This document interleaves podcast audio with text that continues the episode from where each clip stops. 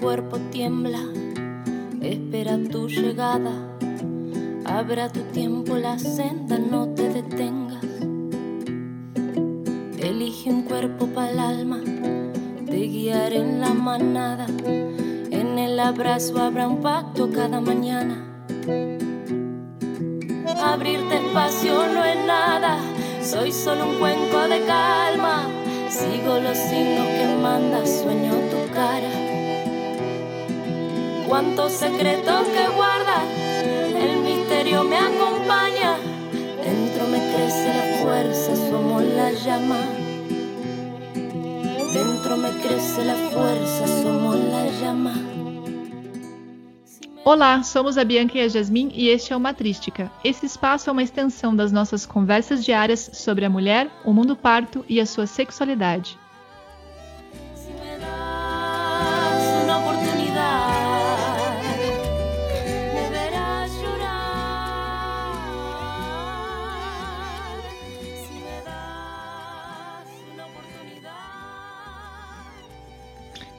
Oi, Bi, Oi, Jas. tudo bem? Tudo bem?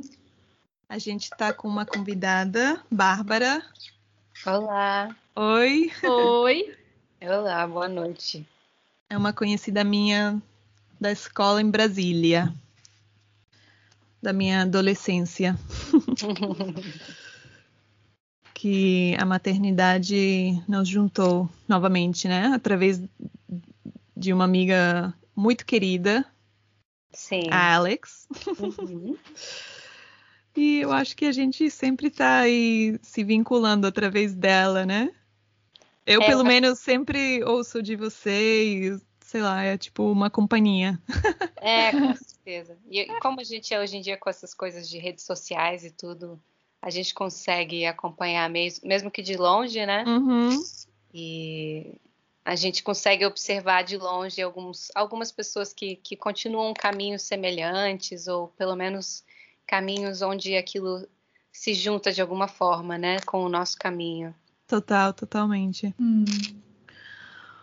Bom, então o nosso convite é para começar a contar onde você achar que começa o seu caminho da maternidade.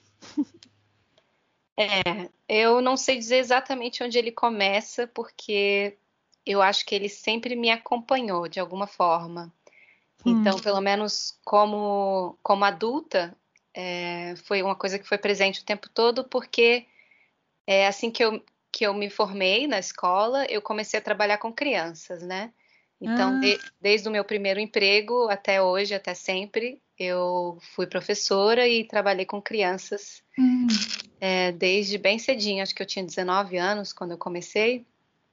Então, é, nessa época eu já fui atraída porque eu sentia que seria uma parte importante da minha vida, né? Eu não sabia muito bem como, eu sabia que eu ia querer ser mãe algum dia e Hum. achava que eu tinha jeito com crianças, então eu decidi que seria professora para conseguir um dinheirinho, né?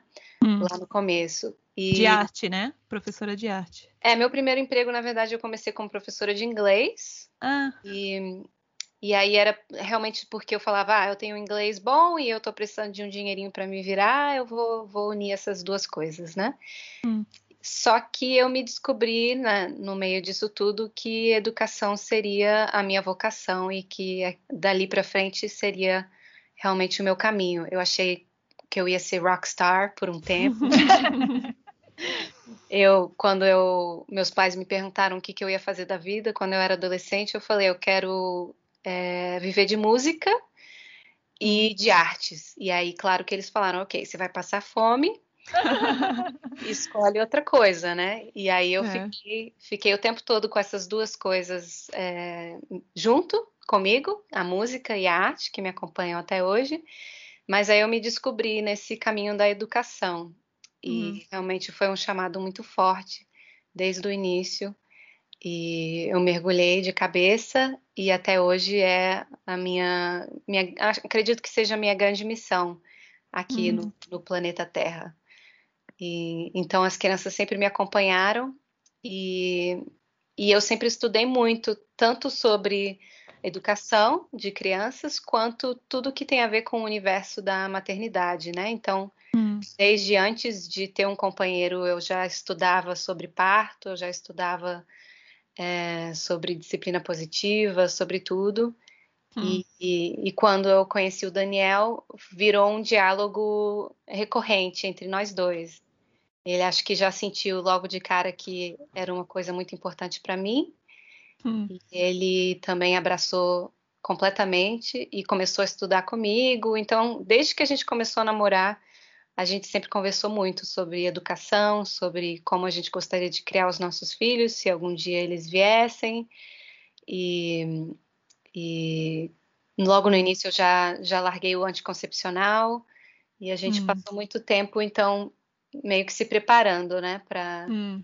a chegada de um primeiro filho. Então, o nosso primeiro filho foi muito planejado, muito desejado, muito sonhado e acabou sendo uma experiência que eu carrego com muita, muito carinho no meu coração. Uhum. É, não tenho hoje em dia é, nenhuma dificuldade de, de reviver essa experiência, porque realmente foi uma experiência muito rica e muito bonita, apesar de ter sido muito difícil, né? Porque o uhum. nosso primeiro filho, o Theo, ele, quando eu estava com seis meses de gestação, eu acordei no dia do meu aniversário com contrações fortes, muito fortes. Eu estava preparando as decorações para o chá de bebê dele, que ia ser junto com o meu aniversário.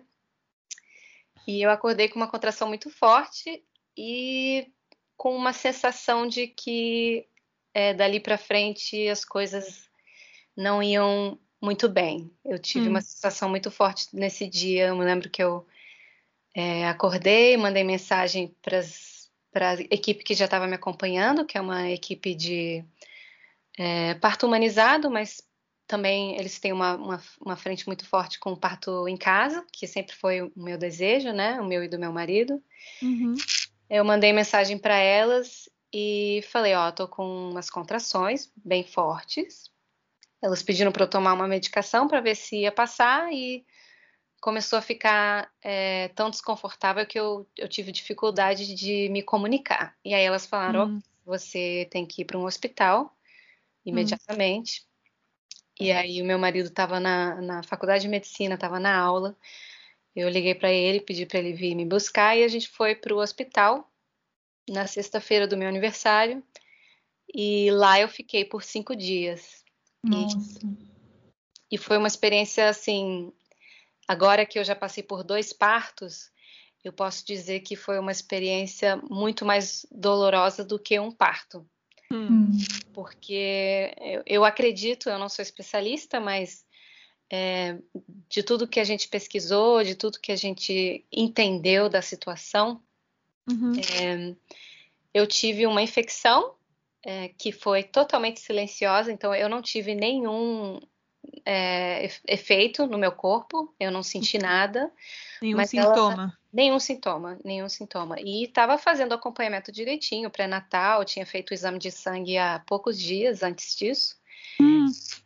E aquelas coisas que a vida traz, né? É, hum. da, a, eu só tive uma infecção que não, não me atingiu, aparentemente ela atingiu diretamente o bebê. Hum. E, e, aí o corpo imediatamente entrou em trabalho de parto. É, hum. E eu acho que como eu estava ainda com o corpo muito despreparado, porque eu estava com seis meses de gestação, o corpo ainda não tinha passado por todas aquelas etapas que ele vai passando aos poucos, né, para é. ir se preparando, colo, enfim. É, eu acho que foi uma coisa que foi foi feita de forma radical pelo meu corpo, então a dor era absurda. Era ah. E eu passei três dias, assim, gritando de dor. E Foram dentro... três dias de, de, trabalho de parto? Três dias da primeira parte, que seria uhum. basicamente contrações, né? É. E não a parte do trabalho de parto ativo, de fato, né? Então, uhum. Os pródromos duraram aí uns três dias, até porque como ele ainda era muito pequenininho, eu estava tomando medicação para segurar o parto. Uhum. Ah, claro. Então, é, eu tive que ficar de cama, que foi muito difícil, porque quando a gente está com muita dor, tudo que a gente quer é se virar, é se movimentar, Hum. né? E eu tive que ficar deitada e tomando essas medicações na veia para tentar segurar é, o parto. Algumas medicações eu tive é, reações gravíssimas, eu quase tive um problema cardíaco por conta da- das medicações. Então foi, foi um período muito, muito intenso, sem dormir por três dias, eu, eu e meu marido. E aí, depois dessa loucura toda, eu entrei em trabalho de parto ativo, né? E aí não, não foi mais. não- a gente não teve como segurar, o bebê estava vindo, e aí eu fui levada lá no hospital para uma área onde não tinha sala mais de parto normal, elas estavam todas ocupadas, então era uma sala de cirurgia para parto. Hum. E, e já dessa primeira experiência foi uma confirmação assim muito grande de que eu não gostaria de pisar novamente em um hospital, muito menos para trazer uma criança ao mundo, porque foi um ambiente extremamente desagradável. É, a equipe que me atendeu era maravilhosa, Que bom. eles fizeram a experiência é, mudar completamente de uma situação fria, que era aquele, aquela sala de cirurgia que me levaram, né? Uhum. Porque eu entrei naquela sala gelada, com aquela luz gigantesca de cirurgia em cima de mim.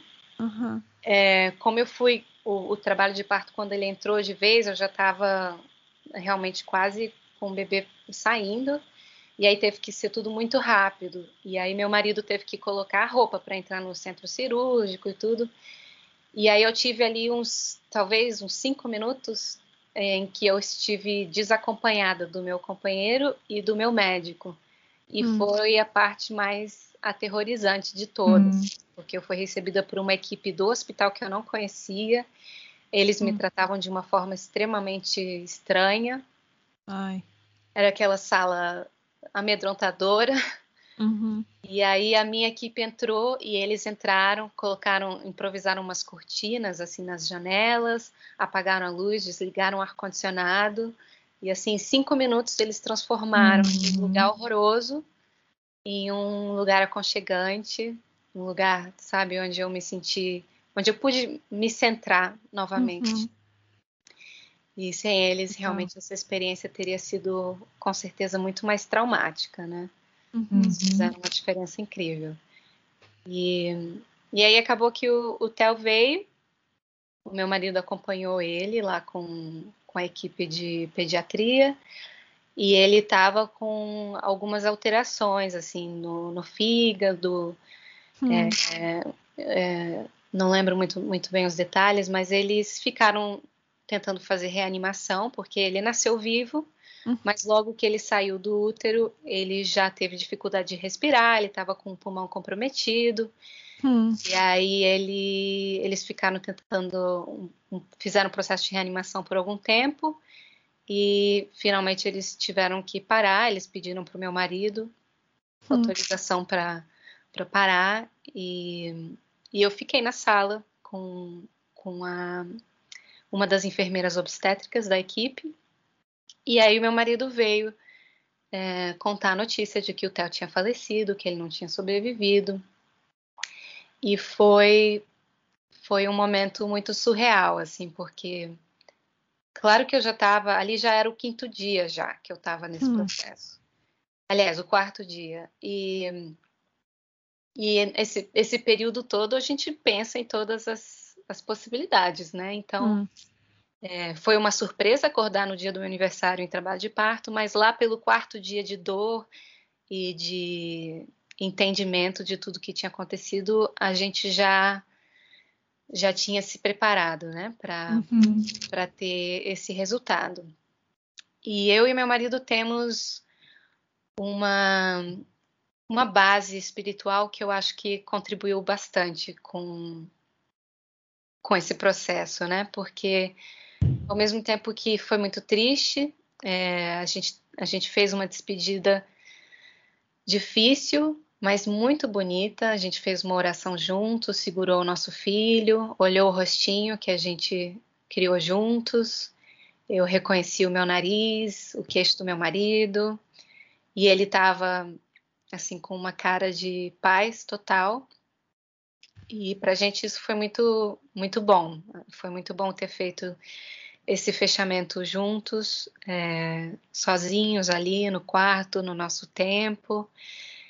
E, e a gente fechou realmente com, com uma sensação de que foi triste, foi difícil, principalmente muito doloroso, fisicamente, emocionalmente, mas o Theo ele trouxe muitas muitas descobertas, muitos aprendizados. Foi um momento em que a família se uniu muito é, foi uma família em que eu. Foi um momento em que a minha família pôde ver, inclusive, a minha força, a força do meu companheiro.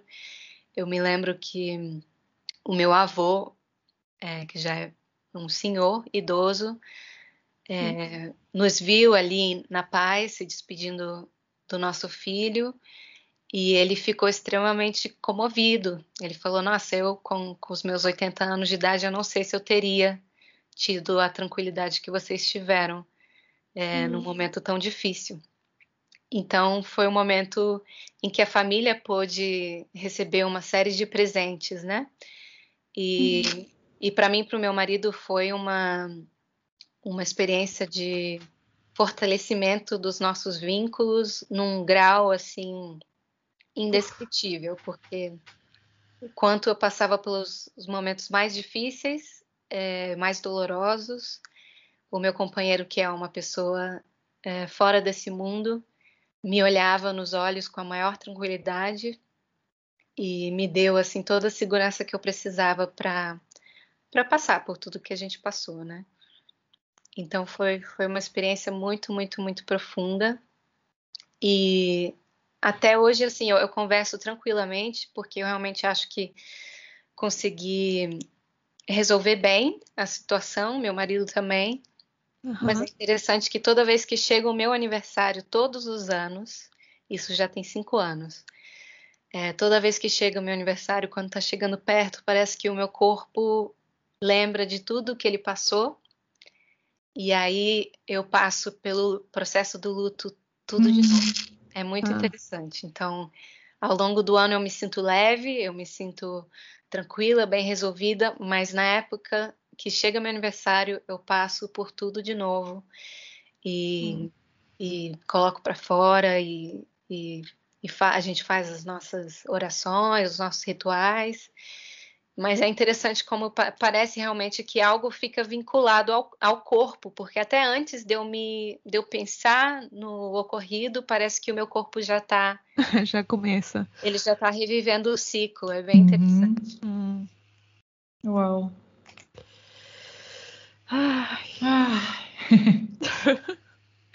é forte. É, bem, bem forte. É bem Deixa forte. eu te dizer que hum, eu estava te ouvindo e fui me emocionando obviamente, e mas eu não sei se eu vou conseguir falar.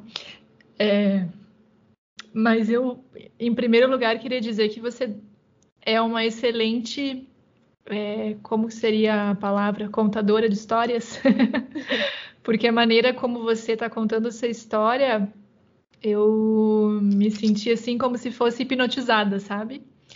É, e eu senti profundamente no coração, assim, uma paz.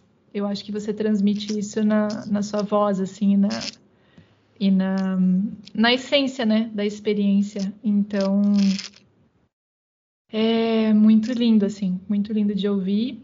E com certeza são ciclos, né? Assim, camadas e camadas. E como me assombra o processo de vida e de morte estarem tão entrelaçados, né? E serem é a base de tantos ensinamentos. E hum. muito lindo ouvir do Theo. Obrigada. É, a gente sentiu que, assim como eu sempre estudei muito sobre o parto e eu queria fazer o parto uma experiência que para mim fosse uma experiência saudável, a gente sentiu a mesma coisa durante o processo de despedida do Theo. Então, quando eu e o meu marido pudemos fazer a nossa despedida juntos, é, foi muito, muito bonito. A gente teve muitos dias abraçados. É, eu me lembro que eu estava tomando. Tive que tomar algumas medicações, antibiótico, depois do, do ocorrido, como foi uma infecção, né? Eu passei um tempo ah. tomando antibiótico depois.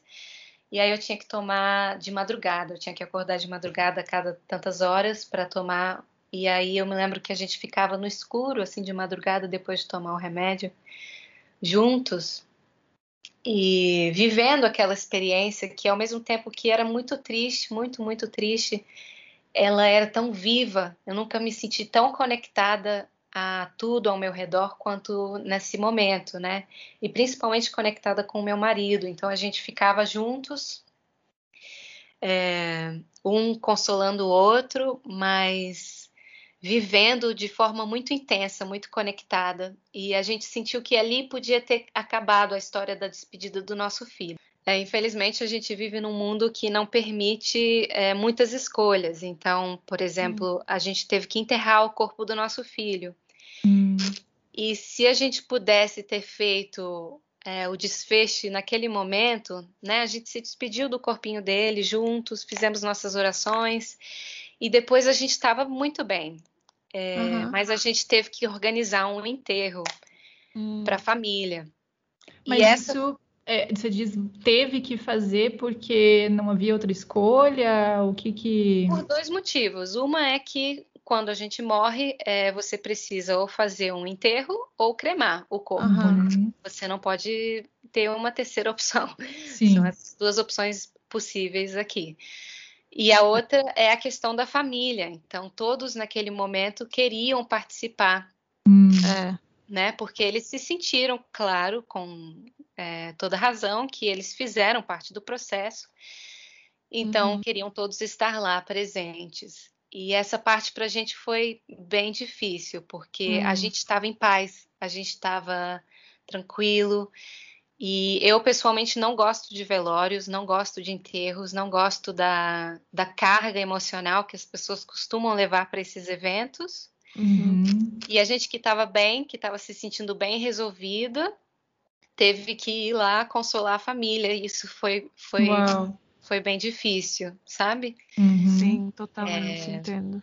É bem difícil. E então eu acho que se a gente tivesse tido, assim como no parto, a gente hoje em dia está lutando pela, pelo direito de fazer é, um, o nascimento dos nossos filhos da forma que para a gente seria melhor, eu também teria feito a despedida do meu filho de forma mais respeitosa para a gente, sabe? Uhum. Totalmente. E o, o enterro e não, não foi uma parte muito, muito legal. Qual teria uhum. sido a sua escolha? Olha, eu teria naquele momento me despedido do corpo dele e, claro, se fosse um mundo livre, uhum. eu provavelmente teria enterrado ele no meu jardim e plantado uma árvore em cima. Totalmente. A gente até plantou uma árvore em, em nome dele. Um simbolicamente. Simbolicamente.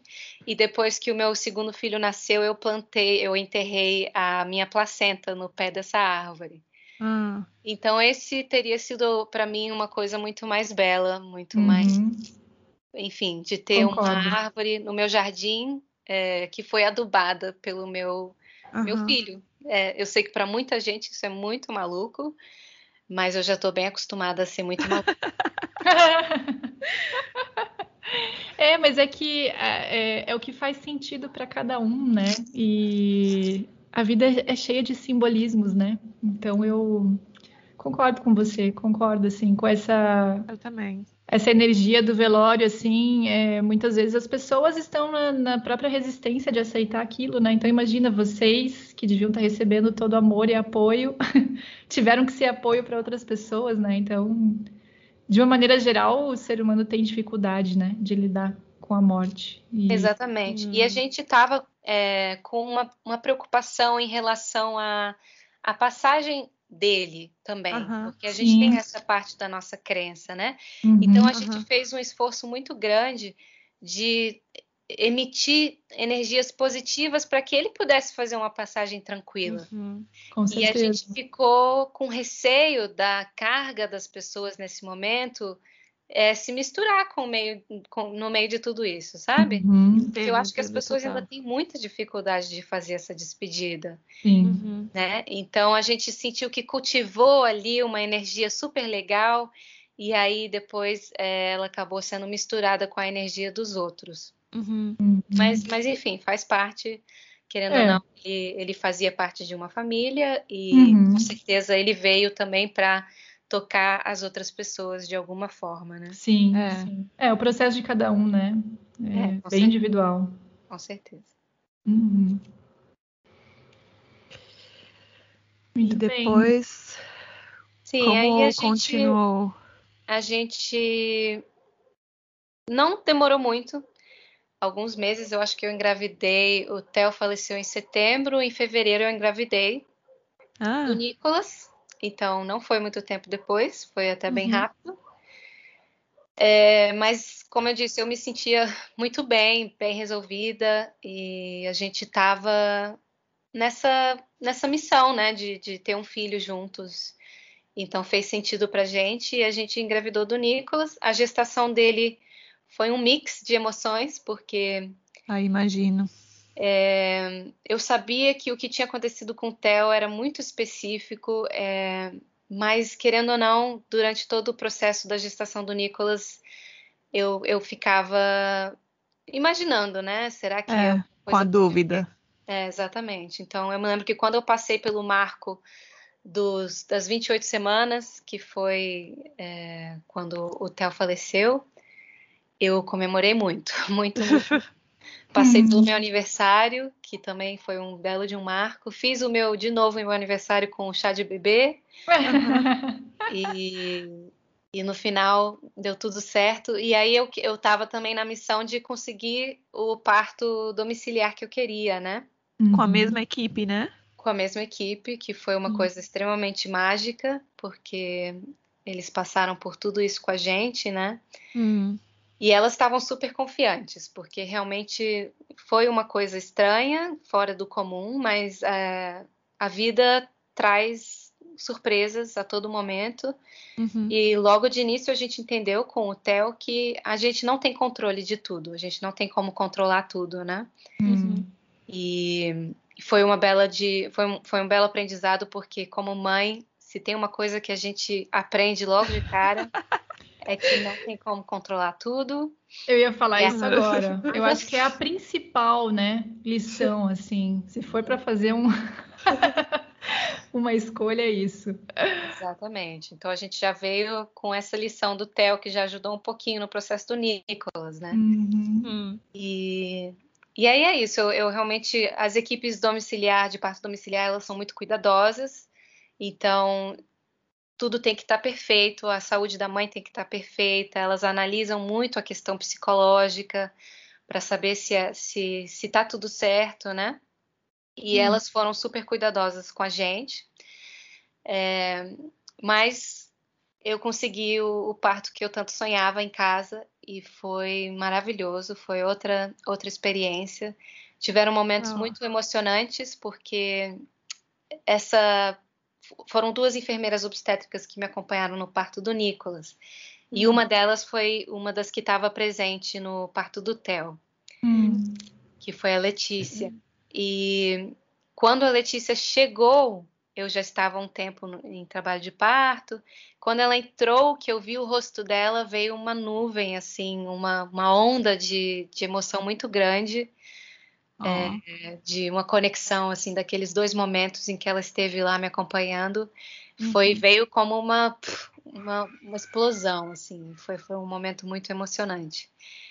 E e ela, a Alessandra e a Letícia são duas mulheres incríveis que têm uma uma equipe de parto domiciliar e também parto hospitalar aqui que se chama Nascente.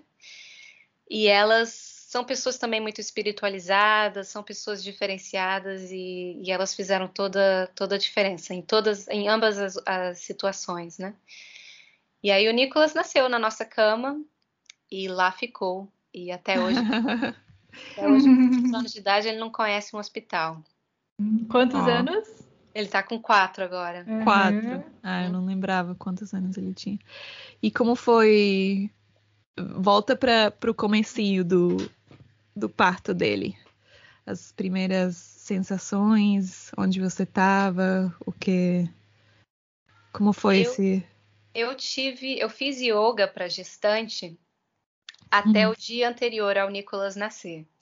Hum, E, e eu ia caminhando até a minha aula de yoga, caminhava algumas quadras e voltava caminhando depois de fazer yoga, né? Eu tava me sentindo super bem, eu não tive nenhuma dor, eu tava super disposta, gigantesca, mas assim, me sentindo muito bem.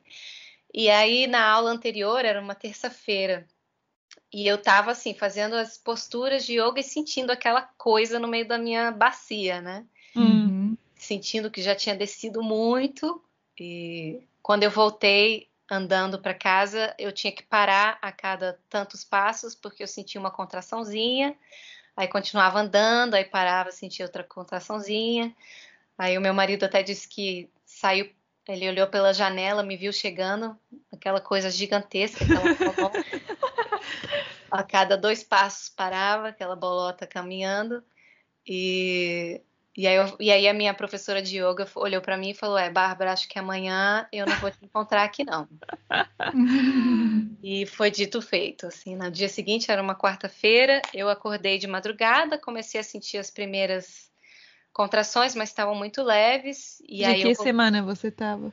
eu tava com 38 semanas. 38 semanas.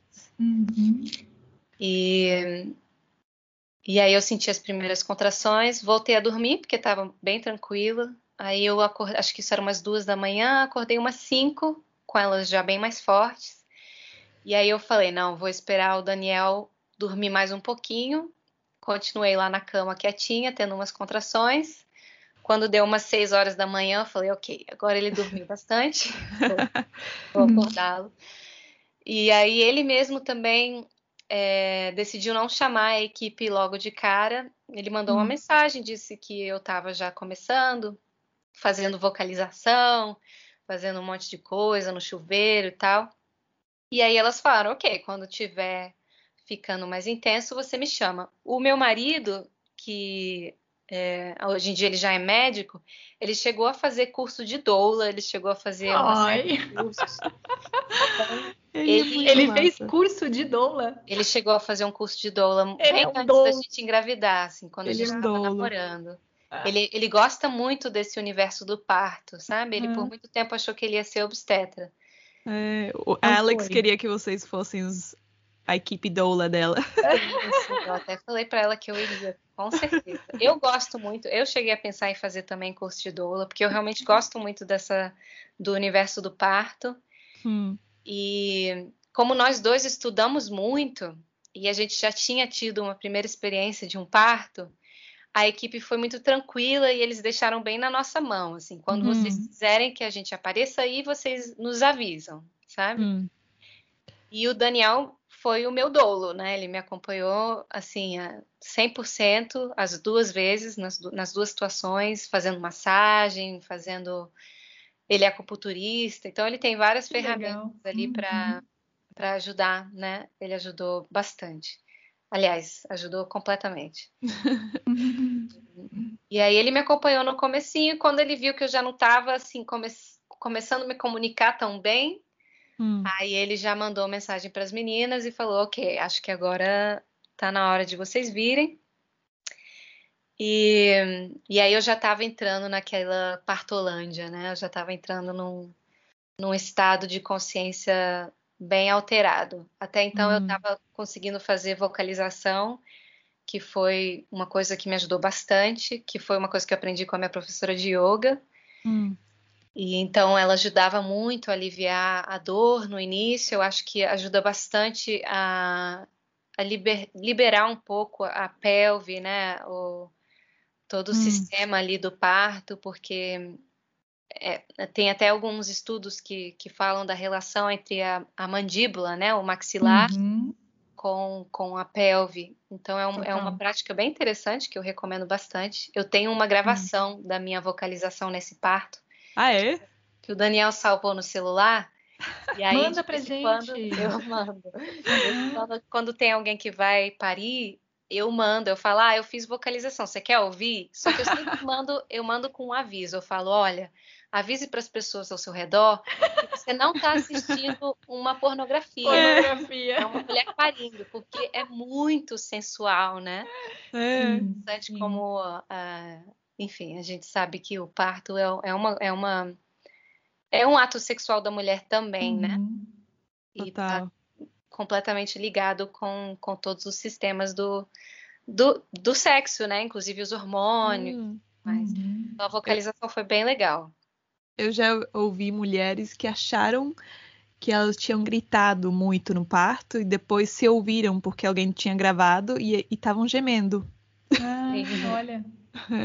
Interessante, né? Uhum. É, a gente entra num outro universo, né? É, um, é, uma coisa muito louca, assim, de, de descrever depois que a gente passou pelo, pelo portal hum. do parto. É, o descrever, ele só se aproxima, assim, basicamente, né? Porque a experiência não tem como você passar através das palavras, né? O que, que... É, com certeza. Uhum. E não é nem a dor, porque eu acho que as pessoas têm muito medo de dor do parto, né? Uhum. É, e é claro que existe, é, um, é, um, é, real. Algumas mulheres sentem mais, outras sentem menos. É, mas são sensações muito complexas, né? E e mais do que isso, a questão psicológica que me parece ser a mais, mais radical, a mais, é, a mais intensa mesmo. Então, hum. e isso tudo é explicado pela questão hormonal e tudo. E eu acho que quando eu passei pelo parto, porque eu já sabia dessas questões todas, eu me empoderei um pouquinho mais. Isso foi até um esforço da minha equipe, porque eles fazem, com todas as gestantes, eles fazem um curso para ensinar hum. os, as etapas do parto. E, e aí elas explicavam que tem um, um, momento em que você tem uma descarga muito grande de adrenalina, uhum. que geralmente é um momento em que você acha que não vai dar conta, mas uhum. muitas é. vezes vem uma sensação de medo mesmo, muito profunda, né? Então tem um momento ali que é que é quando vira a chave, né? Que é quando você está chegando mais perto do, da parte expulsiva mesmo. Uhum. E é como se você estivesse chegando no pico da montanha russa e você está olhando aquela montanha russa lá de cima e fala, gente, será que eu vou dar conta? É. e é, muitas mulheres pedem é, é. socorro, falam, não, Sim. não vou dar conta, não vou dar conta, me dá aí uma uma anestesia, me leva para o hospital, porque realmente vem um medo assim maluco de, de não dar conta, né? Hum. E aí daí para frente o negócio desanda, ou ele ou ele anda, ele se encaminha, né? É. Só que é, no meu caso ele foi bem longo no parto do Nicolas. O Theo ele nasceu empelicado. Ai. E o Nicolas quase nasceu empelicado também. A bolsa, Olha. a minha bolsa não rompeu. Hum. E aí ela ficou é, dificultando muito a passagem. Então ah. aquela bolsa passava e ela voltava, aquela gelatina, né? Uhum. Ela passava e voltava. E aí as enfermeiras já estavam quase rompendo a bolsa, porque eu já estava bem cansada, eu já estava tendo dores muito intensas. E assim, sem parar, eu mal conseguia respirar direito. Elas estavam indo romper a bolsa e aí a bolsa rompeu. E aí, quando ela ah. rompeu, ele veio de uma vez só, assim. Blá. Uhum. Ah, é? Ele saiu inteiro? Oi? Ele saiu inteiro? Ele saiu. Não, ele primeiro saiu a cabeça. A cabeça. Isso. E aí eu me lembro que eu tava virada para a parede, e o meu marido estava entre eu e a parede, provavelmente num centímetro quadrado minúsculo.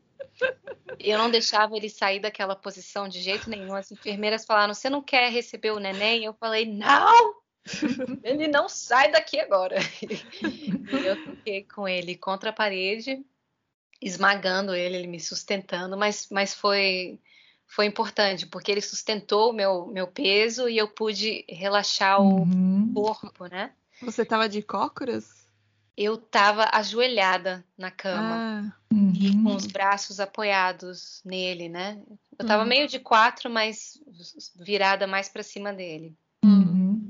Uhum. E aí eu senti a cabeça passando e aí ele saiu o corpo todo de uma vez só. Então a bolsa realmente estava segurando o parto um pouquinho mais. Uhum.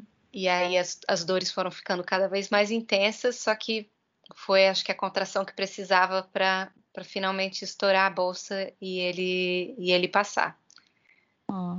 E aí ele foi para os braços das enfermeiras. E aí eu liberei meu marido, que estava refém até então, para segurar o neném e cortar o, o cordão.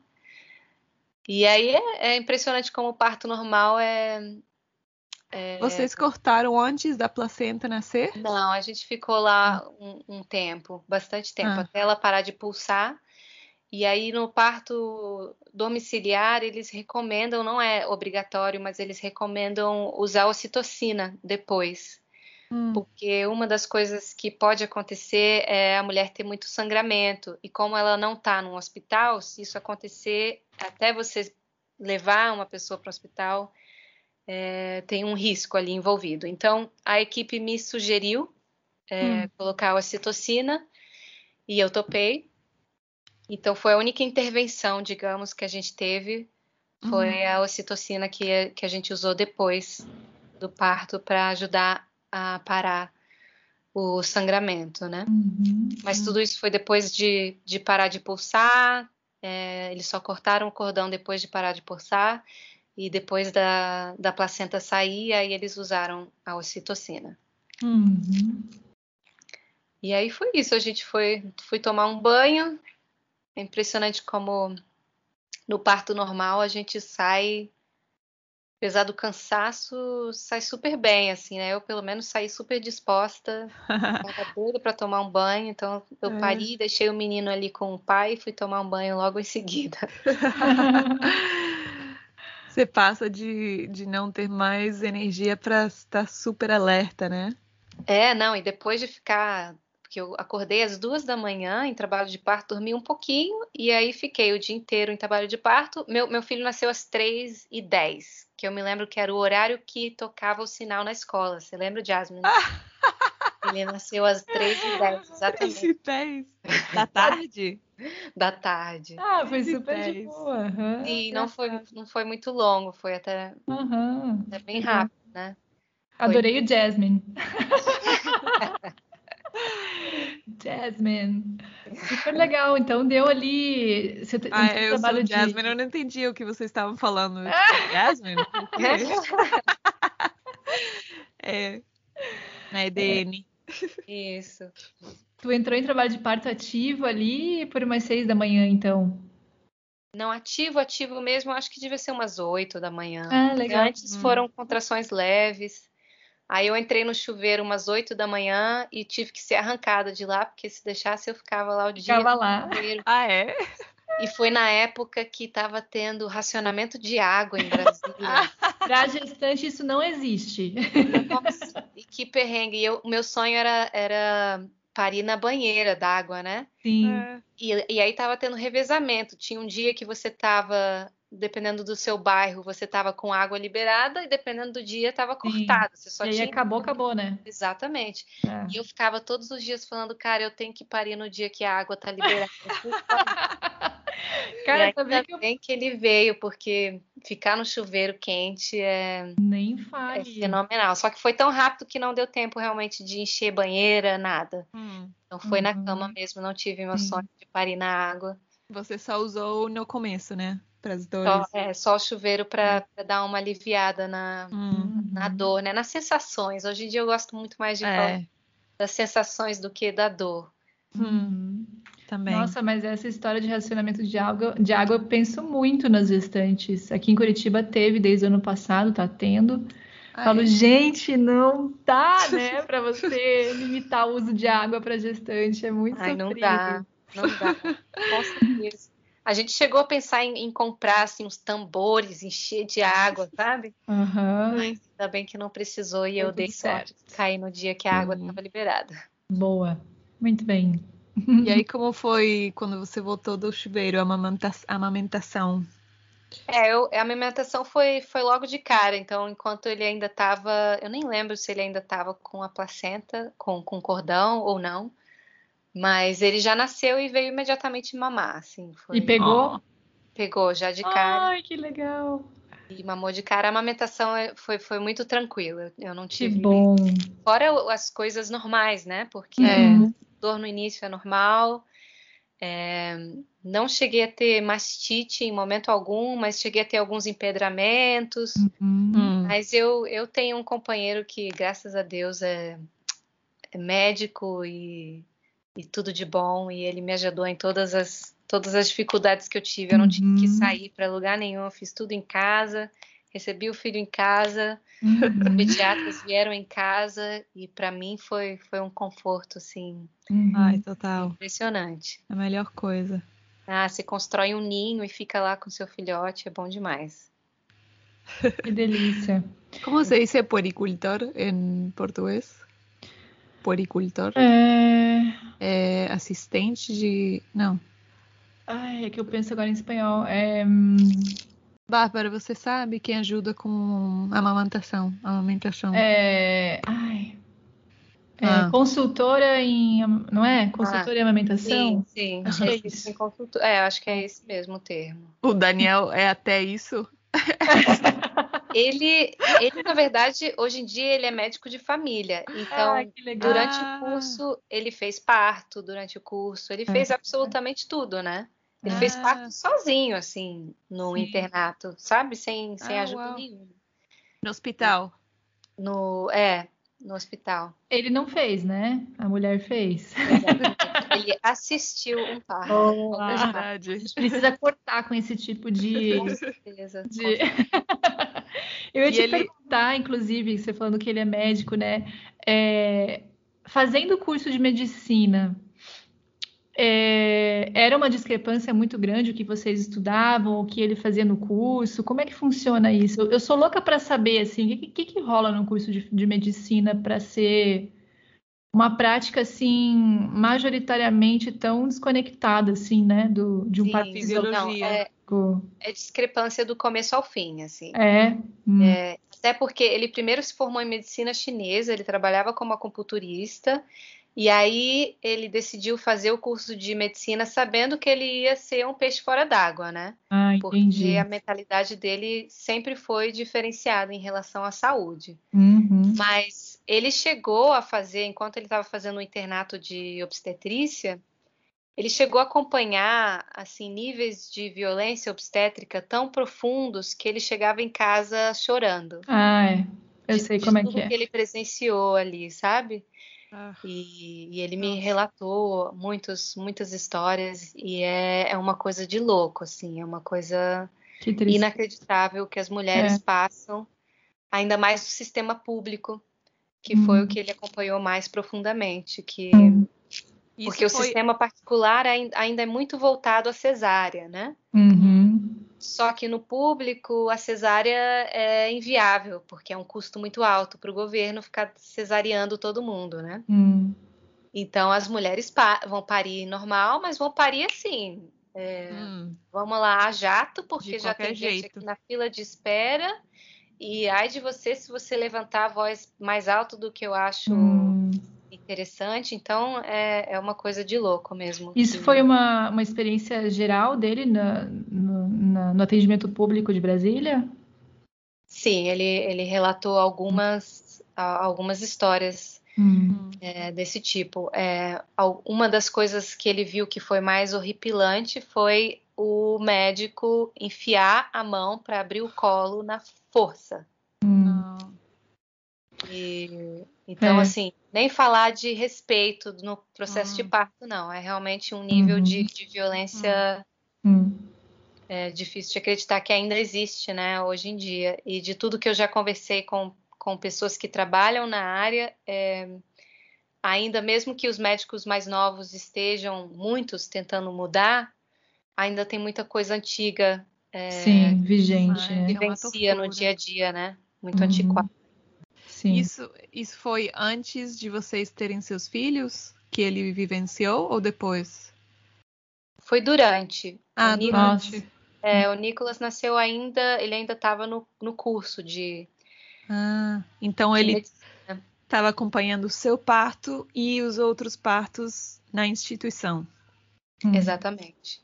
Hum. Em momentos mais ou menos diferentes, mas ele já tinha passado pelo primeiro parto comigo. E aí teve. é, acompanhou algumas pessoas parindo.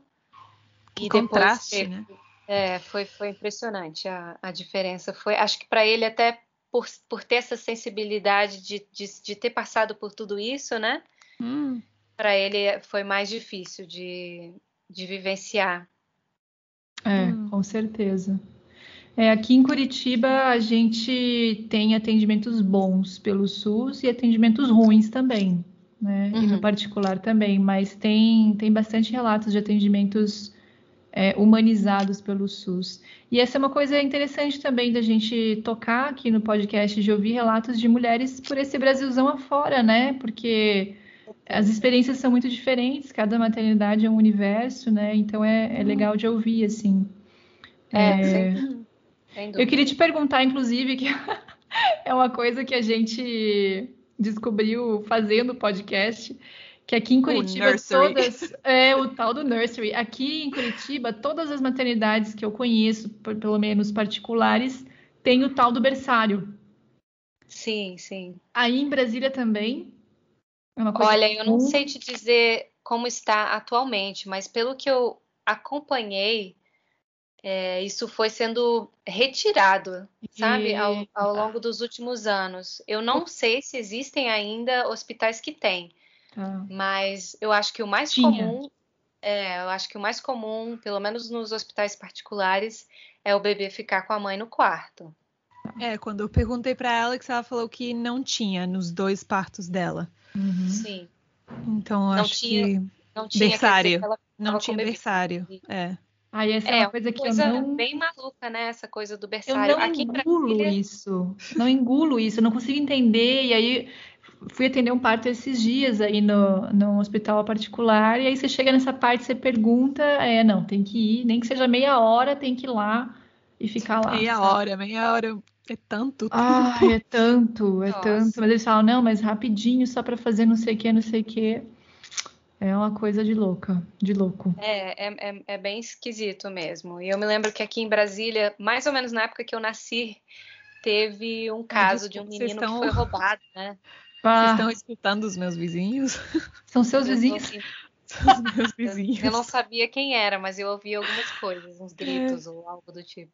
É criança já? É criança e a mãe. Todos Meu os Deus. dias. Caraca. É. Bom, são gritos de desculpa. alegria. Não, não. Não são gritos de alegria. Ah. O que você estava falando? Ah, sim, que aqui em Brasília, quando na época que eu nasci, teve um caso de um bebê que foi roubado do berçário, né? Hum. Hum, É o aquele famoso lá? É um caso É, o famoso? Pedrinho. Uhum. E ele foi encontrado, assim, muitos anos depois eles descobriram que a mãe que cuidava dele não era a mãe dele de verdade, que ele tinha sido esse menino que tinha sido sequestrado, né? Nossa. Então acho que aqui tem essa cultura, assim, de vamos Hum. desfazer dos berçários, porque Pode ser. não, não foi comprovado Sim. um sucesso, né? É que isso aconteceu muito, né, no mundo, com Sim. o lance dos berçários. É uma Sim, coisa. troca, né? Imagina. É, é, troca, Uhum. total. É, não, e criança tem que estar com a mãe. Eu acho Tem que estar que com a mãe. Não tem desculpa. é, a minha pra- vivência como mãe foi muito. Assim, eu, eu me choco ainda até hoje com a insensibilidade que as pessoas têm com as crianças pequenas. Porque um bebê nasce e assim que ele nasce, as pessoas estão questionando se ele não está manipulando os pais, Hum. se ele não está sendo mal acostumado porque está dormindo com a mãe, porque está mamando toda vez que ele pede. É, então é é uma coisa que para mim ainda é chocante. É, o nível de exigência que os adultos têm com be- os bebês desde muito pequenininho, de ter um nível de autonomia que eles não têm capacidade de ter e nem acho que deveriam ter essa É. capacidade. e ao mesmo tempo não conseguem é, esperar das crianças aquela autonomia que para eles é positiva. Então, uhum. eu, eu como professora, é, eu trabalho muito com essa questão da autonomia, né? Porque eu, eu trabalho com o método Montessori, então a gente uhum. trabalha muito essa ideia de que a criança tem uma inteligência interior, ela tem um guia interior e ela deve seguir esse guia interior porque é ele que sabe o que ela precisa desenvolver naquele momento. Uhum. Então a gente aprende a se abaixar como adulto e, entender que quem é protagonista naquela, naquele momento, naquela vida, naquela história é a criança. Uhum. Né? E a gente uhum. confia que o que ela vai passar para gente é a verdade, porque eu não acredito, assim como algumas pessoas, talvez esses que acreditam que a criança está manipulando desde ai, o nascimento, ai. talvez eles acreditem que o ser humano veio né, cheio de falhas, que o ser humano veio é. corrupto. Uhum. Eu não uhum. acredito, eu acredito que a gente veio puro. Uhum. Talvez a gente esteja é, estragando as crianças ao longo do, do, processo de desenvolvimento delas. Então, desde o começo, né, Bárbara? Exatamente. A gente está estragando desde o começo, já não tem um nascimento respeitoso, uma educação pior ainda. É. Exatamente. É. Não, não, a gente não acredita que a criança sabe quando quer nascer, que a mãe sente hum. e que o bebê faz ali um consentimento de que eu hum. estou pronto para fazer essa passagem, né?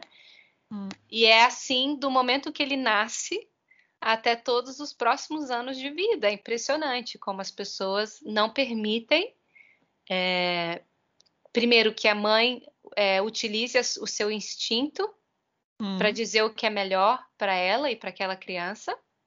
Hum. Né? As pessoas não confiam no instinto materno. Não. Elas não confiam nas crianças, acham que as crianças nascem corruptas, nascem manipuladoras. Uhum. E aí não permitem que a, que a, mãe amamente pelo período que for melhor para aqueles dois envolvidos. Uhum. Não permite uma série de escolhas que não cabe a mais ninguém, além daquele daquele compromisso ali daquela família, daquele núcleo, né? É, então essa foi a minha maior dificuldade como mãe, é, principalmente no puerpério, que é aquele momento daquela uhum. nuvem maluca que vivemos depois do, do parto. Uhum. É, eu me senti é, desrespeitada, muito desrespeitada. É, eu senti que as pessoas não estavam dispostas a me escutar. Hum. Que triste.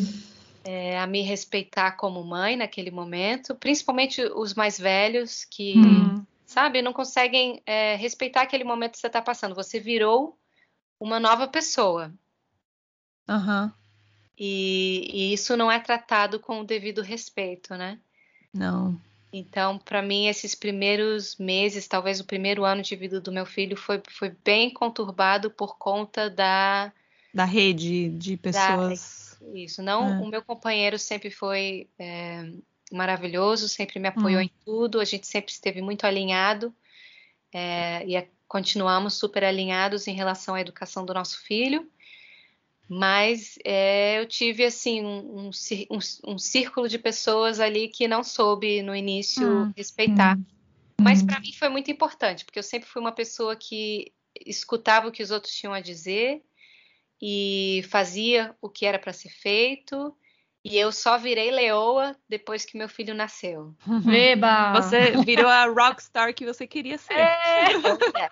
Oh, yes. Essa é a hora de virar rockstar, né? É. Aqui você não mexe. Com certeza. Não, eu acho que eu me vejo menina antes de ser mãe. E hoje em dia, depois de passar por todos os desafios que aparecem diariamente, que não são poucos, hum. eu me sinto assim, cara, uma mulher incrível, é. Ai, só tô com deusas. Nossa. Cara, mas eu não, acho.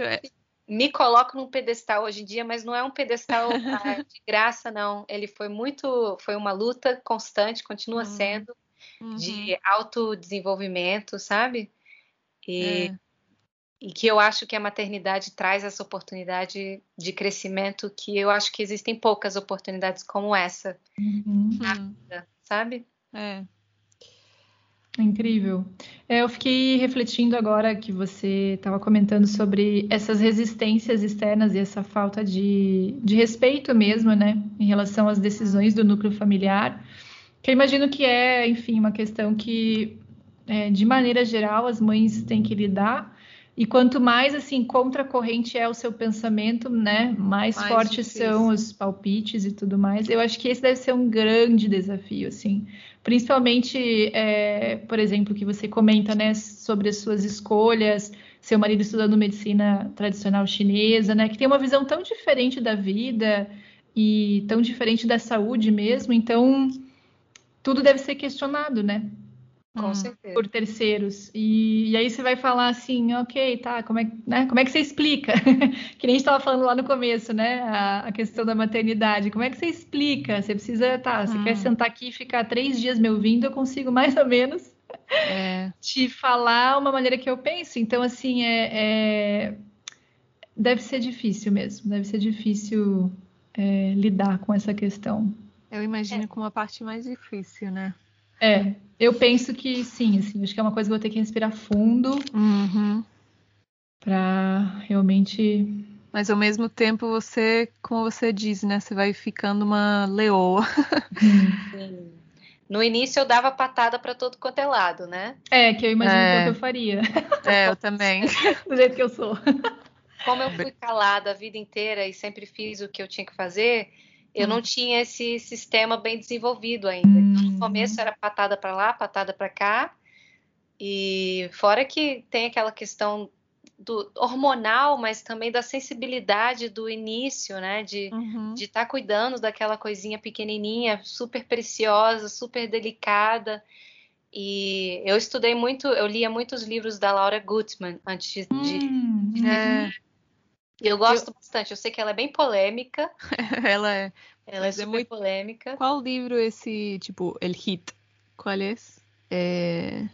Da Maternidade à Sombra? Da Sombra, né? É, eu não li ainda. Da Sombra, né? É. Uhum. Esse foi, foi um dos que, eu, que, que me acompanhou assim mais fortemente. E até hoje eu, eu, eu trago muitas hum. muitas descobertas que eu fiz. Acho que quem me abriu os olhos foi, foi por conta desse livro, né?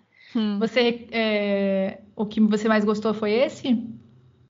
Ele Ou foi. Tem outros? Eu gosto muito do discurso materno. Que é dela também. Uhum. Também é dela, mas esse encontro com a própria sombra para mim foi muito rico. Legal. E, e, ele fala, inclusive, da questão das doenças das crianças como sendo um reflexo da condição da mãe. Uhum. Acredito muito nisso. Sim, e eu vejo isso na minha experiência muito frequentemente com o meu filho. Hum. Assim, o nível de, de simbiose que a gente vivencia hum. é tão intenso. É, ainda mais que eu, eu, eu fico com o meu filho até hoje. Ele tem quatro anos de idade e eu nunca entreguei ele para ninguém para cuidar dele. Hum. Ele fica comigo, ele fica com meu marido, às vezes ele fica com uma avó, mas eu, a gente fez questão de estar com ele nesse primeiro, nessa primeira etapa da vida dele, né? De não hum, só largar ele em uma escola ou largar uhum. ele qualquer outra pessoa. E então é, são quatro anos de convivência todos os dias, né? De uhum. manhã até de noite, descobrindo todas as nuances dessa desse ser que veio é. né, me acompanhar, acompanhar a nossa família. E, e é uma ligação tão forte, assim, é uma, uma coisa tão maluca que às vezes quando eu acordo de TPM, eu nem, eu nem me toquei ainda que eu acordei de TPM. Eu acabei de levantar. Eu olho para o meu marido, meu marido vê uma crise na, na sala e fala: Você tá de TPM? Porque o meu filho tem TPM no mesmo dia. Assim, Uau, assim, já está manifestando. Exatamente. Adorei. Ele manifesta por você. Exatamente. Ele manifesta meus TPMs antes mesmo de eu sacar que eu acordei de TPM. Ai, é muito incrível. bom. Incrível. Co é, como... Mas é que a criança tá totalmente no mundo materno, né? Principalmente hum. nesses primeiros anos, assim. Então, Aí quando é... você não entende como as pessoas não respeitam, né, a mãe e, e, o instinto. Como é, como é que rola isso quando claramente são no começo, né, é uma díada, é uma coisa tão uma simbiose, é. é. Sim, uhum. sim. É uma coisa meio maluca mesmo. Eu é muito maluco. Uma coisa que para mim é muito forte em relação a todo esse universo é o tanto que a gente é, menospreza as mulheres que são são os portais da vida e que Uhum. são é, máquinas tão profundas e tão complexas e tão incríveis. E a mulher é menosprezada desde o momento em que ela engravida, porque você engravida e aí logo você vai ter que enfrentar o parto e as pessoas não acreditam que as mulheres são capazes de parir. Uhum. Então, logo de cara, você já recebe esse carimbo. Você não vai conseguir Você não vai conseguir. é. não vai conseguir parir. Aí, quando começa a amamentação, logo de cara também vem aquela carga de que você não vai conseguir amamentar, o seu leite não é suficiente. Eu Uhum. ouvi isso. Eu ouvi isso de Hum. pessoas instruídas, Hum, pessoas que, que estudaram. Entre aspas. Questiono Ah. bastante, viu? As pessoas instruídas da nossa sociedade. Então, e eu, e eu fiquei chocada, porque eu achei que eu nunca fosse ouvir isso. Será que o seu leite não está fraco? O leite Nossa, fraco, Quer imagina. mamar É. o tempo todo? E, Ah. então, a gente ouve isso sistematicamente, sabe? Uhum. E aí é sempre esse carimbo de incompetência, assim, você não é capaz de parir, você não é capaz de amamentar, você não é capaz de saber o que é melhor para o seu filho. Uhum. É. E eu acho que isso é uma coisa especialmente forte é, com as mulheres e muitas vezes é reforçado por outras mulheres, né? Também. Sim. Então eu, eu senti muito Também. isso, senti pouca é, pouco apoio das mulheres que Das estavam mulheres. ah.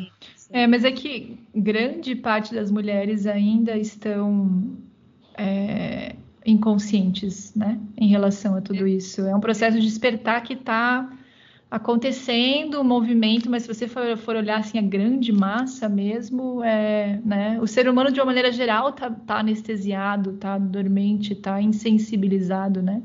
É, E, Hum. e as mulheres também. Então, É, e foram mulheres que passaram por tudo isso, mulheres que, inclusive, Uhum. não pariram, porque era numa época em que o médico mandava fazer cesárea e pronto, Uhum. acabou. Foram mulheres que amamentaram muito pouco, provavelmente porque logo apareceu um médico e falou: não, tem que dar fórmula. Pronto, é. E então foram mulheres que também tiveram as suas maternidades podadas. uhum, Aham. exato. E eu tive muita liberdade, até porque, como eu era autônoma, eu decidi quando que eu ia voltar a trabalhar. Quando eu voltei a trabalhar, eu decidi que eu ia levar meu filho, porque eu era dona da minha própria empresa. Uhum. Então eu voltei ao trabalho com o meu filho, amamentando. é, E eu, isso não, eu sei que isso é um privilégio. Eu sei que a maioria das mulheres não vive essa realidade. E, Uhum. e a realidade é muito dura para as mulheres, principalmente uma vez que elas se tornam mães. Muito, muito. Porque o sistema é muito duro com as mães, muito duro. É Uhum. verdade. Muitos direitos aí para lutar. Mas é, mas isso que você comenta é interessante também. É, em relação às. é, como é que eu posso explicar isso? Que é uma coisa que eu tenho refletido ultimamente. As escolhas de vida, elas estão vinculadas já a essa maneira de você ver várias facetas da sua vida, né? Então, por exemplo, é, eu reflito sobre isso também. Eu sou autônoma, né? Aham. E eu reflito assim que a escolha da minha profissão, ela já foi também pensada em ter essa liberdade nesse momento da minha vida, sabe? É. É, são várias coisas que vão que vão costurando um jeito de viver que faz mais sentido para mim. É fácil? Não é fácil, porque muitas vezes tem que estar lutando contra e um, um- um sistema mesmo inteiro, né? Uhum. Mas e, é, eu acredito que são, é uma questão de valorizar o que é essencial mesmo para a vida. Então, muitas vezes é vendido uma história para a gente de valorizar. Não sei, eu paro para refletir, por exemplo, assim. é, as mulheres, muitas mulheres, quando engravidam, que estão nesse sistema laboral, por exemplo, né, de trabalho para uma empresa, que tem todo aquele jogo psicológico de tem que promoção, tem que ser promovida, tem que atingir meta, tem que não sei o quê. Eu, eu percebo assim, acompanhando algumas mulheres, elas têm dilemas, isso é o que eu mais vejo, assim, dilemas em relação à profissão e maternidade, né? Isso é uma coisa Uhum. bem comum em relação às mulheres hoje em dia. E, e o quanto isso afeta as escolhas e o quanto o, o direcionamento de vida delas muitas vezes está relacionado ao material, né? a você Hum. dar para o seu filho um conforto material, sendo que está faltando presença, né? Então eu É. comento assim para algumas mulheres, falo assim, cara, você vai poder trabalhar o resto da vida depois, sabe? Tipo, tenta ficar um pouco mais com o seu filho, né? Se você tiver essa possibilidade. É, tudo bem você não comprar sua casa, tudo bem você não comprar o seu carro, sabe? Se você puder ficar um pouco mais com o seu filho, porque isso não tem como voltar depois, né? Não tem. É, então são escolhas, assim, como você falou, tem muita gente que não vai ter escolha, a gente sabe disso. É. Muita gente não tem, mas muita gente que poderia ter tido essa escolha, sabe? É, várias escolhas. E aí eu percebo que falta realmente entrar em contato com informações do que, que é essencial, né? Do que, Uhum. que é essencial para a vida de um filho. É, porque fazer escolhas significa necessariamente que você vai abrir mão de alguma coisa, né? Exato. E aí o que acontece é que muitas vezes a pessoa acaba abrindo mão de tempo com a criança, É. É. né? Em prol de, por exemplo, como você falou, é, ter mais benefícios materiais. Mas é, às vezes você tem que, por exemplo, deixar de ter um estilo de vida porque você vai largar um emprego, vai ficar só um dos, dos cuidadores, sei lá, é, trabalhando. uhum. E aí vocês vão ter um custo de vida é, mais baixo, porque né, só vai ter uma É. pessoa entrando com salário ali na, naquela família, ou seja lá como for a organização familiar de cada um. Mas enfim, por aqui foi, foi mais ou menos nesse nível. Nós temos um Uhum. estilo de vida extremamente simples, que nós adoramos, Hum. que eu acho libertador, na verdade. E foi uma escolha. A gente não vai ficar viajando, a gente não vai ficar gastando dinheiro, é porque a gente está agora vivenciando essa experiência. Então nós Uhum. Hum. nós trabalhamos menos, ficamos mais em casa com o nosso filho, mas para a gente isso não tem valor, né? É. É uma Hum. coisa, enfim.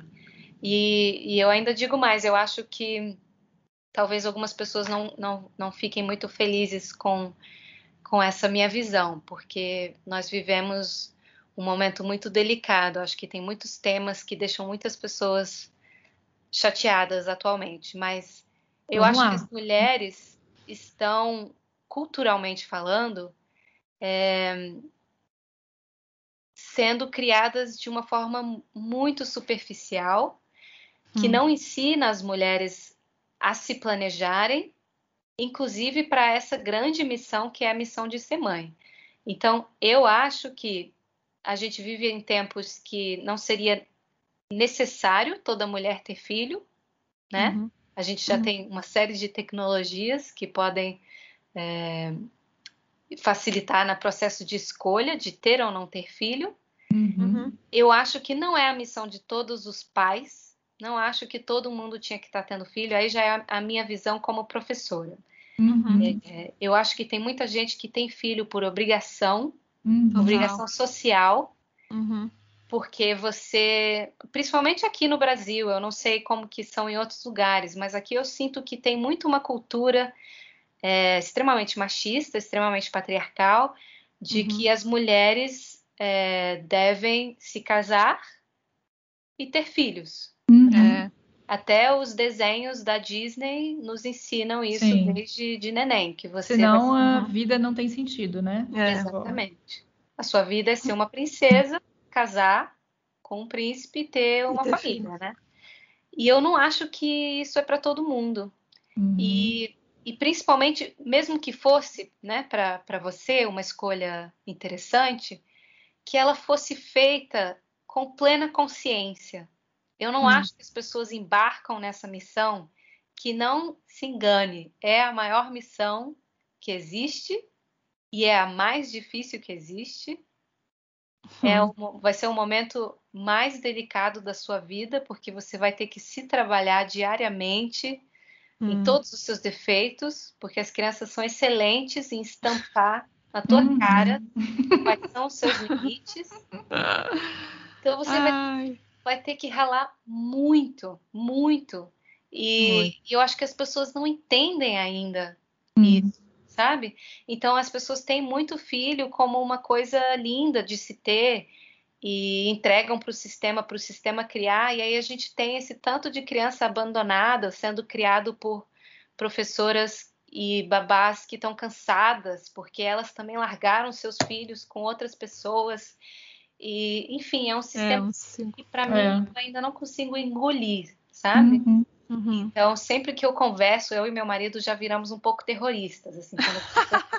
e aí, a gente está pensando em ter filho, a gente fala, não, pensa, para, vamos conversar, porque eu acho que as pessoas realmente, elas, elas ainda não, não têm total consciência de, do, da missão que é ter uma criança hum. e, e muitas vezes fazem de forma muito irresponsável sabe? Uhum. E o Sim. mundo não precisa ser populado mais. Tá cheio de gente aí, a gente precisa cuidar bem das pessoas que estão por aqui, porque as pessoas estão muito doentes, as pessoas estão muito tristes, as pessoas estão muito abandonadas. Então eu acho que a gente podia investir mais do nosso amor, do nosso cuidado com aqueles que estão ao nosso redor. E eu acho que a maternidade é uma missão para algumas pessoas, sabe? Hum. Eu sei é, que é, é uma opinião muito forte. Eu entendo que seja uma opinião muito forte, mas eu aqui da, do, do meio do furacão de ter uma criança de 4 anos de idade, talvez daqui a alguns anos seja outro discurso, mas no momento é isso. É isso que você sente. Não, eu, eu acho, eu acho que é um, é um assunto delicado mesmo, polêmico, né? E pelo, da minha experiência que eu observo, assim, é, Algumas mulheres, por exemplo, têm resistência de ser mãe, mas porque. Ó, já estou puxando um porquê. porque em Curitiba a gente não fala o R assim, não. Mas porque é, tem muita, muita questão ali para ser resolvida em relação aos seus condicionamentos, sabe? Uhum. É, e por outro lado, tem mulheres que querem ser mãe a todo custo também partindo dos condicionamentos, não sei se fica, se, se dá, dá para entender. O que eu digo assim é a massachá de ser mãe ou de além. ser, além de, né, mas que não, não funciona nessa expressão ah. em português.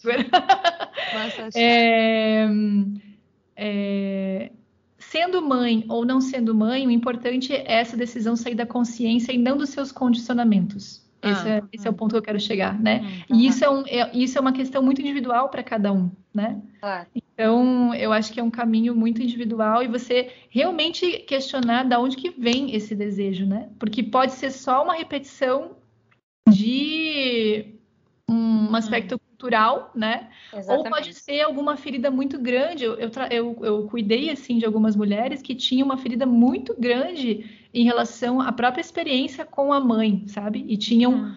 uma resistência muito grande em relação à maternidade. Quando curaram isso, veio o desejo daí de ser mãe, sabe? Com então, certeza. às vezes, então, então, é assim, cada, cada história é um universo, né? Mas com certeza tem que ser consciente o fato de ter e o fato de não ter.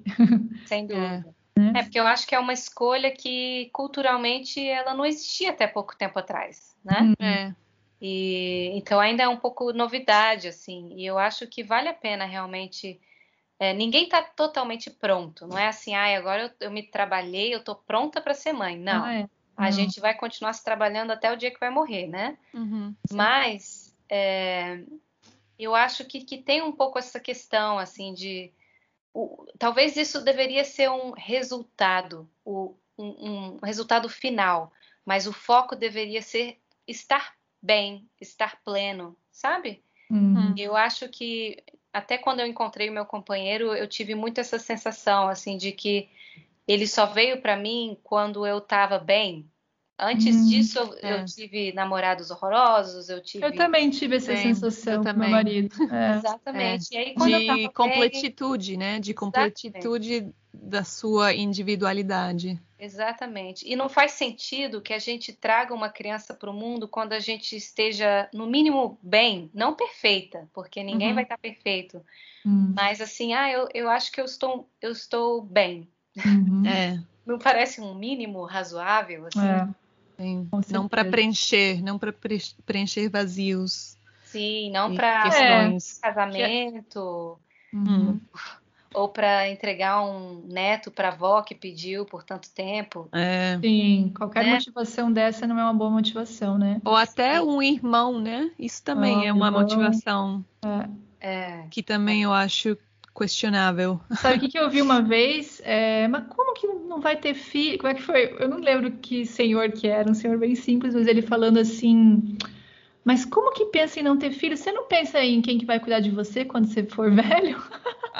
É, eu, tipo, é eu falei, nossa, olha que louco. A motivação dele de ter filho é pensar quem que vai cuidar dele quando ele estiver velho, sabe? Que então, não é garantia nenhuma, né? Porque... Não é. é garantia nenhuma e não tem que ser uma motivação assim, né? E uma coisa que a gente, que eu trabalho bastante assim nessa perspectiva do yoga, né? Que tá falando sempre da identidade do ser, é você é, se identificar com uma identidade. E a identidade da mãe é uma identidade que que se cria também, né? Sim. Então saber que você tem um papel a cumprir ali, mas que a sua identidade não pode estar baseada nisso, né? Você hum. não é mãe apenas, né? Você é um ser infinito, divino, né? uma, uma identidade é, realmente infinita e que tem um papel ali para cumprir. Então também é uma enrascada, né? Quando você busca é. essa experiência de completude através de um, de um outro e, a, e mesmo sendo filho, né? Mesmo sendo uma relação tão profunda, não não é interessante buscar essa essa sensação de preenchimento, né? Nem com companheiro, nem com filho, nem com nada. Então é com certeza, porque a gente tem uma cultura muito grande de estar tá procurando o preenchimento num locus é, externo, né? É. E é socialmente aceito, né? Você ser feliz, essa história da, né, do, ah, eu sou feliz porque eu tô com você, eu sou feliz por causa da minha família. Claro que é lindo, mas uhum. é, é uma enrascada, né? É com um, certeza, porque é as coisas mudam, né? A vida, ela não é permanente. E hum. nada na vida é permanente.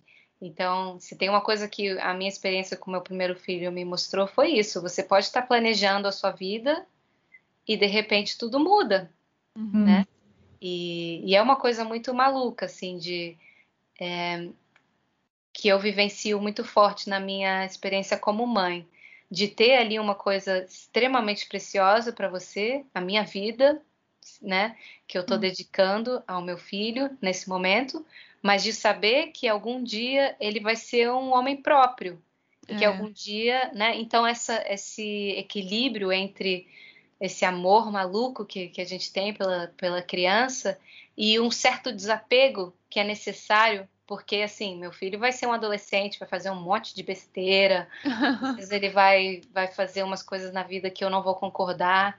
Então, é, é, esse equilíbrio é, ele é delicado, né? Entre amar loucamente e ter um certo apego, mas ao mesmo tempo é, trabalhar o desapego, hum. né? Hum. Como mãe, como companheira. Isso eu aprendi, inclusive, como esposa, depois que meu filho nasceu.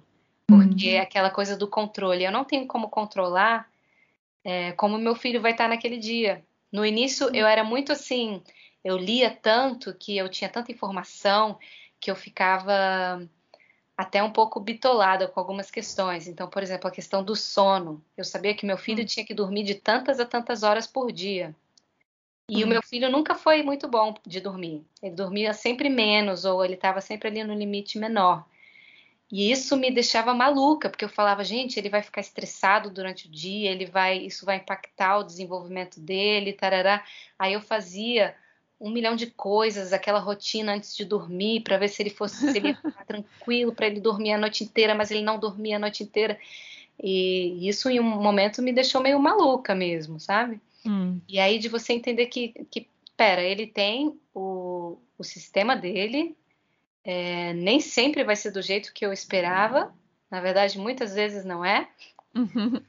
E, e tá tudo bem. Eu não sou responsável pelo bem-estar nem do meu filho, uhum. nem do meu marido. Isso foi uma coisa que eu só aprendi depois como mãe, sabe? Uhum. Eu, eu era muito preocupada com, com os outros, como que os outros estão se sentindo. E hoje em hum. dia eu vejo que é muito mais importante eu cuidar do meu, eu, uhum. do meu equilíbrio interior, para que eu esteja bem e que eu esteja estável, para que quando alguém ao meu redor não estiver bem, seja meu filho, seja meu companheiro, seja quem for, eu posso estar tá ali como um porto seguro, mas É. eu não preciso entrar na tempestade, sabe? Uhum. Isso é muito complexo. Isso é uma coisa que eu só vivenciei como essa experiência familiar, assim mesmo, de, Hum, de aprender a ser responsável pelo meu, meu estado interior e de mais ninguém. Eu cuido do meu filho, eu dou amor, eu dou carinho para o meu companheiro, eu sirvo a comida, eu deixo um ambiente legal, mas ele pode não estar bem e uhum, tá tudo certo Uhum. uhum. sabe? E eu acho que isso é muito típico das mulheres, assim, de desse É. sentimento de culpa, de querer carregar tudo para si. E como mãe, isso ainda se torna mais mais intenso, né? É interessante aprender isso no momento de maior simbiose da sua vida, né? É tipo. É um um desafio, desafio. muito grande. É um desafio. Hum. Aprender a separar, né? O que, Hum, o que é meu, o que é dele, é. É bem, é bem desafiador, bem complexo. A complexidade da maternidade. Muito bom. Eu tô assustando todo mundo aqui, né? Não. Adoro essa versão Não, foi bem legal. rockstar. Foi, um relato que abrangeu muitos assuntos. Foi bem É. interessante, muitas discussões, né? E como você disse, hoje pensamos assim, quem sabe daqui a pouco a gente muda, porque muda com a experiência, né? Então são Ah, reflexões e são reflexões para quem está ouvindo e fazendo também É. as suas próprias, né? Não tem certo nem errado, é a experiência É, de cada um. E mulheres, a gente está com uma hora e 44 Não, Eu falei. uma hora e 25 de gravação. ah, de gravação, tá? Uma hora e 25. É, Eu falei que eu tinha muita coisa para falar. mas é muito bom, muito bom ouvir, muito. Você Ai, tem que bom que você veio, Bárbara. Para mim era muito importante trazer esse relato também. Para mim foi muito muito importante quando eu, eu Hum. li, eu acho que eu li seu relato pra- pela primeira vez Uhum. e, e acho que é importante para justamente para trazer essa visão do que é a vida e a morte e que faz parte, né? E que acontece para muitas mulheres. E eu acho muito enriquecedor Uhum. ter essa visão, esse relato. É, pelo menos para mim, me, me ajudou muito a, a sanar. curar. Curar. Uhum. Então, para mim, era importante compartilhar, que você compartilhe. Que bom, muito bom. Com certeza. Eu acho que muito- todas as histórias são um pouco diferentes, né? Uhum, É, eu me lembro que quando o Theo faleceu, é, o mais chato era como eu, eu andava pela rua ali na, na nossa vizinhança com aquele barrigão e do dia para a noite eu não tinha mais o barrigão. As pessoas sempre me ah. perguntavam: Ah, cadê o neném, né? Ah, é. E, e isso era foi, foi difícil porque me acompanhou por muito tempo. Até todo mundo na vizinhança inteira saber o que tinha acontecido. Eu fui perguntada muitas vezes, né? Hum. Hum, Cadê o neném e tudo. E aí a gente contava sempre do jeito que eu conto até hoje, falava mais ou menos o que tinha acontecido, mas as pessoas, eu me lembro que as pessoas compartilhavam muito, né? hum. E elas falavam, ah, também aconteceu comigo, ou eu perdi um bebê também, assim, assim, assado e tal. E ao mesmo tempo que isso trouxe um, um certo conforto de saber que muitas pessoas tinham tido perdas, Uhum. né? Então a gente se sentia menos só naquela naquela situação. É, também foi muito forte a impressão que a gente teve de que as, as pessoas escutam muito pouco Hum. umas às outras, sabe? Às vezes a É. gente falava um pouquinho do que a gente tinha passado e alguém falava, ah, eu também, a minha esposa abortou um neném.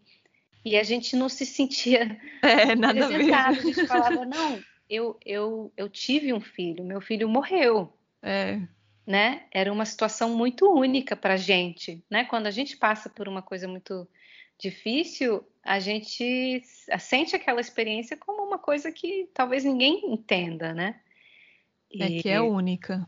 É. é, a experiência de todos é única. E eu me lembro que Uhum. eu, eu, três meses depois do meu filho falecer, eu conheci uma pessoa que tinha ela levou os filhos dela para minha escola e lá na hora de fazer a ficha de inscrição, eu colocava sempre um lugar onde a pessoa poderia colocar considerações especiais sobre a criança, né? Para eu ter informações uhum. que fossem importantes no cuidado de cada criança.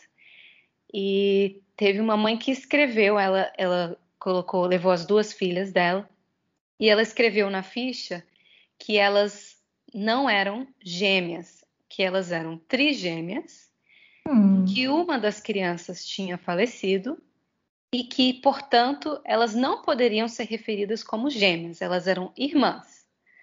Oh. E aí eu li aquela mensagem extremamente complexa e contei para a equipe inteira. Eu falei, gente, ninguém utilize, por favor, o termo gêmeas. Elas são irmãs e a mãe pediu especificamente para não chamá-las de gêmeas. Hum, e aí todo mundo, todo mundo teve o maior cuidado do mundo. Só que elas eram duas meninas idênticas Hum. E um dia entrou uma mãe de uma criança, viu duas meninas idênticas e o que, que ela falou? Que ela, perguntou, ela perguntou para a mãe: Olha, são gêmeas. E essa mãe teve assim um surto. Ah. Ela saiu gritando, falando: Não, elas não são gêmeas. E a outra mãe não entendeu nada, porque é. Ela viu duas gêmeas, claramente duas gêmeas, e falou: Olha, são gêmeas, que lindas.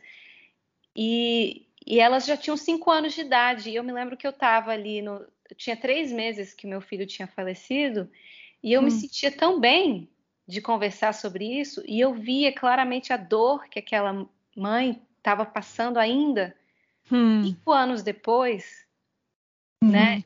E para mim isso foi muito impactante, porque eu falei, nossa, ela, ela tem dois filhos ainda hum. aqui, e para ela ainda tá tão difícil. Uhum. É, né, entender a perda desse terceiro filho, né?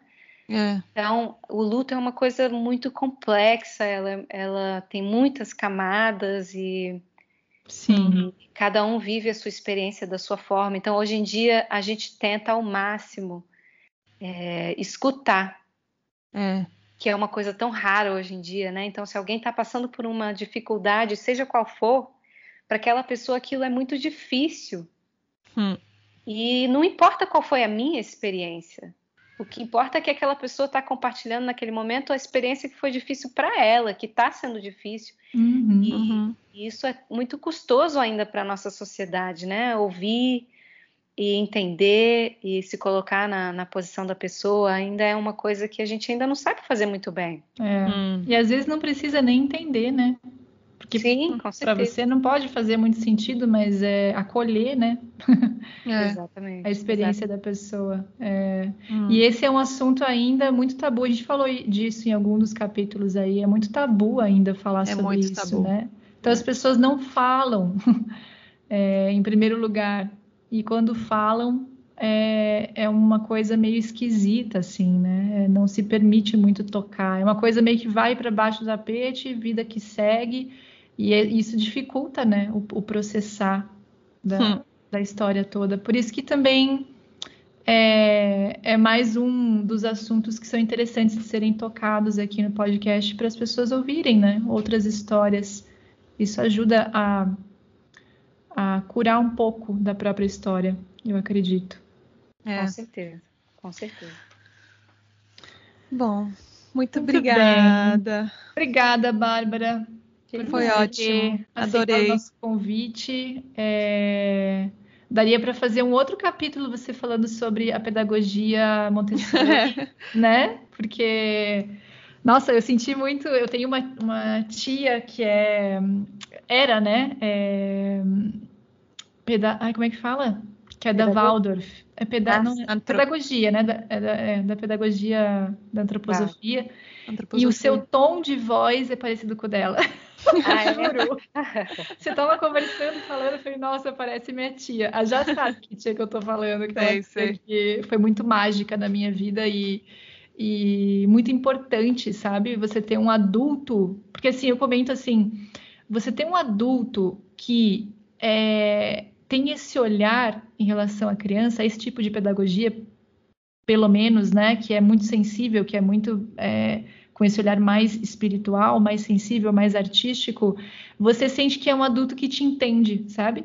Você Total. sente que é um adulto que está em sincronia com você. Então, as memórias que eu Hum. tenho dela são muito especiais. Era um mundo de magia mesmo que eu vivia com Um ela. com adulto que muitas- te vê. Que te vê, que te vê, exatamente. Que não tá no mundo dos adultos só, sabe? Porque É. eu tinha essa sensação. Que os adultos estavam no mundo dos adultos e eu vivia no mundo paralelo. E essa minha tia, ela entrava no meu mundo, né? Hum. Então, é, eu realmente sou apaixonada, assim, e ficar te ouvindo me fez lembrar muito dela. E eu acho que esse é um assunto também legal para a gente conversar em um outro momento, assim, de trazer opções de pedagogia, assim, muito mais sensíveis e humanizadas, né? Porque é a sequência, É, é a é se sequência segue. do, é, do nascimento, né? Então, É, com certeza. Eu usei aqui é, a metodologia, a filosofia, na verdade, Montessori, desde o dia que meu filho nasceu. hum, E, e agora eu estou usando em sala de aula de novo. E é uma coisa, assim, incrível de, de se ver, porque eu sou suspeita, mas eu acho que a Maria Montessori resolveu tudo. Todas as questões da educação, ela resolveu. uau. E, e ela entendeu o ser humano de uma forma tão profunda. Então, é, tudo que eu já estudei de meditação é compatível com o Hum. método Montessori. Ela, na verdade, falava de mindfulness antes de mindfulness Existe essa palavra. existir. É, e ela coloca, inclusive, como sendo um dos, dos problemas, da, dos desvios da infância, né? Hum, que é esse desvínculo entre o desejo da criança de agir e como as- os pais, os adultos, os professores estão sempre impedindo as crianças de agirem, Hum, criando obstáculos na, na ação da criança, a mente e o corpo da criança se desvinculam. hum, E aí surgem os, os desvios de personalidade, né? uau. E a gente, a gente vive numa sociedade que TDAH é a coisa mais comum do mundo. Todas as crianças são desviadas, né? É fragmentada, né? hum. Todos os adultos também, inclusive, né? A gente está fazendo uma coisa, a cabeça está em outra. Sim. Então, eu, eu sou apaixonada. Cada dia que eu estudo, eu fico mais apa- apaixonada. E eu acho que foi uma ferramenta muito importante para mim como mãe, porque é um método que funciona tão bem em casa quanto numa sala de aula, Mas sabe? Na sala de Hum. aula. Incrível. Bom, tá feito o convite para você voltar em um outro momento para falar mais sobre a pedagogia que me interessa muito. Acho que muita gente vai gostar de ouvir também. É. Adorei. Com certeza, Bom, é um Muito prazer. bem. Obrigada, Alguma Bárbara. pergunta, Jazz? Alguma coisa para finalizar? Acho que É, tocamos não, todos. se você os- quiser compartilhar o seu para as pessoas te buscarem, se você tem algum tipo, De redes sociais. é, alguma coisa se você quiser compartilhar. É, eu no momento eu tenho duas páginas que eu ainda não sei se elas vão virar uma só, Ah, Hum, porque eu sou, eu tenho pouco tempo, confesso, para para Hum. investir nessas coisas e tô cada dia mais preguiçosa. Mas, mas eu tenho uma página que se chama Pequenos Passos, que na verdade no Instagram é PEC Passos. uhum. Depois a gente pode botar os links embaixo Uhum. do podcast. Isso, e lá eu acompanho, eu mostro mais o acompanhamento do meu filho em casa, né? Então foi uma Hum. coisa que surgiu bem durante a pandemia, que muitas pessoas ficaram em casa com as crianças, e aí eu comecei a tentar dar um suporte, mostrando como que era nossa nosso estilo de vida em casa, né? Hum. E, então eu, eu utilizei essa plataforma para isso. E aí eu tenho uma escola, que é uma escola de artes, mas é também um centro de desenvolvimento com, que utiliza a filosofia Montessori para Hum. crianças, que se chama Espaço Caliandra. E aí a página do Espaço Caliandra é caliandra.artes. Caliandra. Esse Uhum. é o espaço que se mudou para onde você mora? Ou são- Exatamente. Ah, Exatamente, que Ai. agora eu abri aqui no Jardim Botânico e Ah, até antes de falar com vocês eu estava com as crianças aqui. Tem sido Hum. muito, muito especial, muito legal. que bom. Então, Maravilha. se tiver alguém de Brasília escutando e quiser se contactar, tem esse espaço também. Com certeza. Maravilha. Bom, Então, querida, obrigada. beijos. Beijo, Jazz. Beijos. Até a próxima. Obrigada. Beijo, meninas. Boa noite.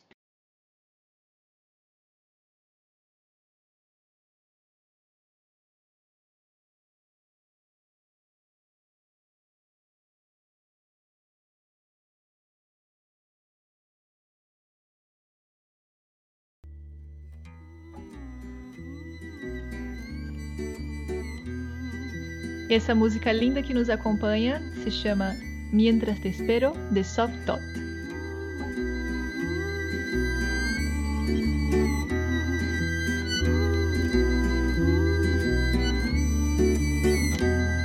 Encuentro en este silencio de las preguntas que van por dentro, la vida entera de tu presencia, tu nueva esencia que en mí despierta lo más hermoso que es el deseo, lo más curioso me da tu incógnita, lo más precioso este deseo mientras te espero. Todo mi cuerpo tiembla, espera tu llegada. Abre a tu tiempo la senda, no te detenga. Elige un cuerpo para el alma, te guiaré en la manada. En el abrazo habrá un pacto cada mañana. Dentro me crece la fuerza, somos la llama. Dentro me crece la fuerza, somos la llama.